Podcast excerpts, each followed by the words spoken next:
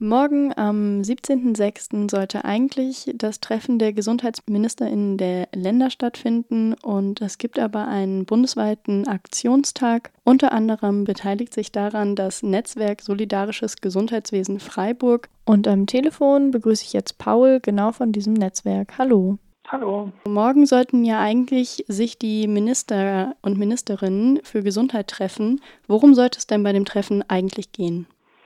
Die Gesundheitsministerinnenkonferenz ist eben ein Treffen der äh, Landesgesundheitsministerinnen mit dem Bundesgesundheitsminister, aktuell Jens Spahn, das einmal jährlich stattfindet. Letztes Jahr war das in Leipzig, dieses Jahr eben soll das in Berlin stattfinden. Und Ziel dabei ist eben, dass sozusagen bundesweite Entwicklungen und Entscheidungen im Bereich der Gesundheitspolitik dort besprochen und zwischen eben den Ländern und dem Bund abgestimmt werden sollen. Da werden durchaus auch weitreichendere Entscheidungen ähm, getroffen. Und dieses Jahr wäre natürlich absehbar gewesen, dass Konsequenzen oder also sozusagen die Behandlung der Corona-Krise selbst dort auf der Tagesordnung standen hätte, aber äh, unseres Erachtens natürlich auch Konsequenzen daraus gezogen werden müssten weil unseres Erachtens eben sich im Rahmen dieser Corona-Krise einige Missstände nochmal sehr deutlich gezeigt haben, die eigentlich auch schon vorher klar waren, die auch letztes Jahr bei der Gesundheitsministerinnenkonferenz in Leipzig schon im Rahmen einer größeren Aktion dort vor Ort ähm, publik gemacht wurden, aber an denen sich leider nichts bzw. sehr wenig äh, geändert hat. Die Gesundheitsministerinnenkonferenz wurde, wie du es schon gesagt hast, äh, dieses Jahr ähm, abgesagt bzw. auf unbestimmte Zeit verschoben und die Begründung ähm, war, dass im Rahmen der ähm, Corona-Krise ohnehin schon ausreichend Absprachen zwischen den Gesundheitsministerinnen ab, äh, stattgefunden hätten das finden wir in der aktuellen Situation eine äh, sehr dubiose Reaktion. Wir denken gerade eben vor dem Hintergrund der deutlich gewordenen Missstände wäre es umso wichtiger, jetzt grundlegende Veränderungen und Entscheidungen zu treffen, die eben dieses äh, Gesundheitswesen in eine bessere Richtung führen würden. Wenn die Politik wirklich der Meinung ist, sie hätte nichts zu besprechen, dann können wir da nur sagen, wir hätten eine Menge dazu zu sagen und eine Menge an Kritik zu formulieren. Wir haben zahlreiche Forderungen, wie dieses äh, Gesundheitswesen besser zu organisieren wäre. Eine eurer zentralen Forderungen ist ja die Abschaffung der Fallpauschalen. Was heißt denn Fallpauschalen genau und warum ist der Hashtag dazu FACDRG? Genau, das äh, Fallpauschalensystem ist eben äh, das Finanzierungssystem, das in Deutschland die stationäre Versorgung, also sozusagen die Krankenhäuser, dort wo eben die Patientinnen über Nacht bleiben, finanziert und das Konzept dahinter ähm, ist eben, dass PatientInnen als äh, Fälle gelabelt werden und für diese Fälle eben je nachdem, welche Erkrankung sie haben und ähm, welche Therapien dort gemacht werden, eben verschiedene Pauschalen bezahlt werden. Ähm, diese Pauschalen werden eben nach äh, einem System sozusagen gruppiert, das sich äh, DRG nennt, Diagnosis Related Groups, und was sozusagen einfach eine Systematik eben der verschiedenen Diagnosen im Endeffekt darstellt.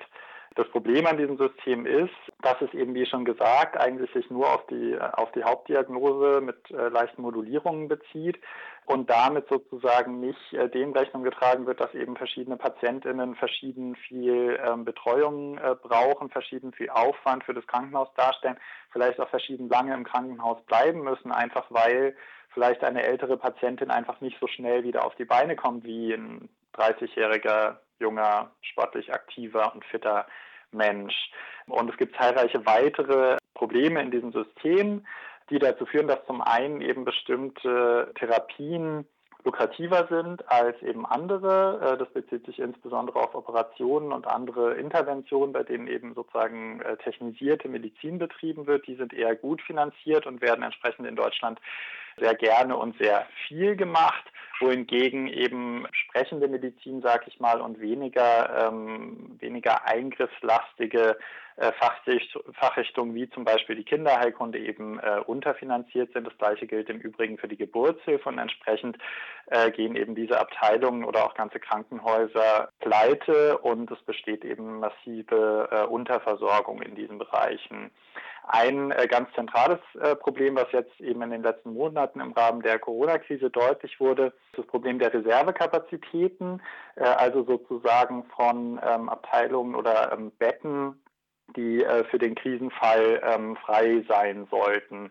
Man würde so mit dem gesunden Menschenverstand äh, eigentlich ja davon ausgehen, dass ein Gesundheitswesen darauf ausgelegt sein muss, dass äh, gewisse Krisen, gewisse Epidemiesituationen, wie auch die jährlichen Grippeepidemien, eigentlich äh, vorgesehen sein müssten und sozusagen eine Antwort darauf möglich sein ähm, muss. Tatsächlich ist es aber so, dass Deutschland zumindest regional schon jedes Jahr ähm, die einfache Grippesaison zu deutlichen Kapazitätsproblemen führt. Und der Hintergrund ist eben, dass es für die Krankenhäuser eben äh, nicht lukrativ ist, beziehungsweise Minusgeschäft darstellt, wenn sie eben diese Reservekapazitäten, die für eben den Fall von, von Krisen und Epidemien da sein sollten, ähm, vorhalten, einfach weil sich eben in diesem Fallpauschalensystem damit kein Gewinn machen lässt.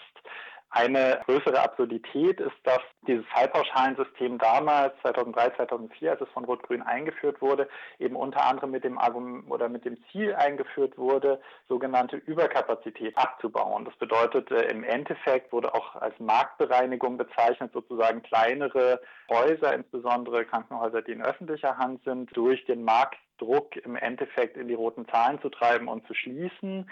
Und dahinter stand die Idee, dass wir eben eigentlich zu viele Krankenhäuser in Deutschland hätten. Und diese Debatte wurde in den letzten zwei, drei Jahren nochmal deutlich ähm, aufgewärmt, unter anderem von, von unserem aktuellen Bundesgesundheitsminister Jens Spahn, aber auch zahlreichen neoliberalen Thinktanks, die sich öffentlich positioniert haben und gesagt haben, wir haben eben äh, massive Überkapazitäten. Man könnte in Deutschland mit der Hälfte oder mit einem Drittel der Krankenhäuser, die wir haben, ähm, eigentlich eine ausreichende Versorgung leisten. Dahinter steht auch wieder die Idee, dass man eben die kleinen und gerade die öffentlichen Krankenhäuser ähm, eben schließen oder wie Sie es nennen, marktbereinigen will. Und jetzt gerade in der Corona-Krise ähm, sind auf einmal alle zurückgerudert und waren heilfroh. Herr, der Jens Spahn hat sich öffentlich äh, sozusagen ganz stolz gezeigt, wie viele Krankenhäuser wir in Deutschland haben, die es eben ermöglicht haben, dass diese Corona-Krise zumindest nicht das dramatische Ausmaß angenommen hat, das es zum Beispiel in Norditalien oder auch anderen äh, Gegenden Europas und der Welt angenommen hat. Und das bringt, finde ich, so auf die Spitze diesen, diesen Widerspruch, dass eben ähm, dass eben die ganze Zeit versucht wird, sozusagen mit einer Marktlogik äh, dieses Gesundheitssystem äh, zu bereinigen und eben äh, nur die profitablen Bereiche aufrechtzuerhalten. Ähm, und in der aktuellen Krisensituation hat sich eben dann deutlich gezeigt, wie absurd das ist. Gibt es positive Beispiele, wie es laufen könnte? Habt ihr da was Bestimmtes im Sinn, wenn ihr ein solidarisches Gesundheitswesen fordert? Wir sind äh, der Meinung, statt eben dieses DRG-Systems, das äh, schnellstmöglich abgeschafft gehört, brauchen wir eine bedarfsgerechte Finanzierung, die eben den Krankenhäusern das finanziert, was sie aus medizinischen äh, Erwägungen äh, sinnvollerweise und notwendig notwendigerweise tun. Und wir brauchen eine öffentliche und demokratische Bedarfsplanung, also wo Krankenhäuser stehen und welche Abteilungen sie haben. Diese Entscheidung darf nicht dem äh, vermeintlich objektiven ähm, Markt überlassen werden, sondern ist eben eine politische Frage, die auch demokratisch beantwortet werden muss. Da gibt es natürlich zahlreiche verschiedene Ebenen. Ähm, wie gesagt, eine zentrale Frage ist eben die der Finanzierung, dass eine bedarfsgerechte Finanzierung ähm, auf jeden Fall eben so aussehen muss, dass sie sich nicht an wirtschaftlichen äh, Zwängen und Erwägungen orientiert, sondern eben am medizinischen ähm, Bedarf. Das äh, gab es auch, also bis in die 80er Jahre war es in Deutschland äh, verboten, äh, Gewinne mit ähm, Gesundheitsversorgung zu machen und ähm, eventuell entstehende Verluste wurden eben ähm, auch ähm, den Krankenhäusern ausgeglichen. Und bei aller Kritik, die daran äh, geäußert wurde, denken wir, dass das auf jeden Fall die richtige Richtung wäre oder die richtige Idee. Ein solidarisches Gesundheitswesen bedeutet für uns auch, dass es eben nicht nur für die Patientinnen, die dort behandelt werden, solidarisch sein muss, sondern äh, dass natürlich auch die Arbeitsbedingungen für die Beschäftigten im Gesundheitswesen adäquat sein müssen. Da ähm, zeigt sich, dass äh, das schon besprochene Fallpauschalensystem eben zu einem massiven ähm, Personalabbau ähm, geführt hat, ähm, weil eben die Pflege in diesem System äh, als Kostenfaktor dasteht und eben äh, nicht profitabel ist. Das gilt aber leider auch für alle anderen Bereiche. Also das äh, gleiche Prinzip kann man anwenden auf äh, die Servicebereiche, auf die Reinigung, auf die Hygienefachkräfte, auf den Gastronomiebereich in den Kliniken etc. Also überall wurde gekürzt, dort wo äh, sozusagen nicht direkt sich mit äh, Geld machen lässt. Und das führt natürlich dazu, dass eben massive Unterbesetzung da ist und dass das Personal, was eben noch da ist, unter immer schlechteren Bedingungen arbeiten muss, immer mehr Patientinnen in immer kürzerer Zeit abfertigen muss. Ähm, ganz besonders absurd wird wenn auf der einen Seite eben hier sozusagen jeder Arbeitsschutz äh, runtergefahren wird, auf der anderen Seite sind aber Milliarden da, um die Lufthansa äh, zu retten. Das zeigt, finde ich, auch nochmal sozusagen, auf was äh, die, die Maßnahmen, die gerade in der Corona-Krise aufgefahren werden, wen die eben retten sollen und ähm, wer da eher eben mit Applaus abgespeist wird. Vielleicht sollten wir es eher andersrum halten.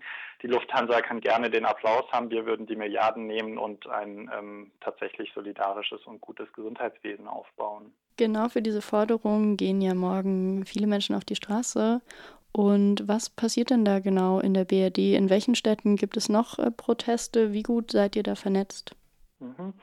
Ähm, genau, wir haben äh, uns mit eben anderen äh, Bündnissen aus anderen Städten für mehr Personal, ähm, sowohl von Seiten der Beschäftigten als auch eben potenzieller PatientInnen ähm, der Zivilgesellschaft, der Gewerkschaften und weiterer Gruppen zusammengeschlossen. Ähm, aktuell sind in äh, knapp zehn Städten ähm, verschiedenste Aktionen geplant.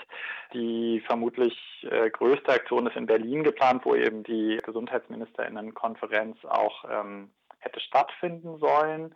Jetzt am letzten Wochenende, am Samstag, hat bereits eine Aktion in Tübingen stattgefunden, die man sich auch schon im Internet äh, ansehen kann oder also wo es einen Zusammenschnitt von gibt. Und wir haben uns mit eben den anderen äh, Bündnissen aus den anderen Städten zusammengeschlossen und entschieden, eben so eine ähm, Presseeinladung zu schreiben und eine Pressemitteilung wird es auch geben ähm, und unter anderem auch ähm, von den Aktionen digital zu berichten. Das heißt, es wird ähm, über die Facebook-Seite des ähm, Berliner Bündnisses für mehr Personal äh, die Möglichkeit geben, sich dann eben am Mittwochnachmittag ab 16.30 Uhr eine Live-Schaltung anzusehen, bei der eben die verschiedenen Aktionen, die dann äh, stattfinden, auch präsentiert werden.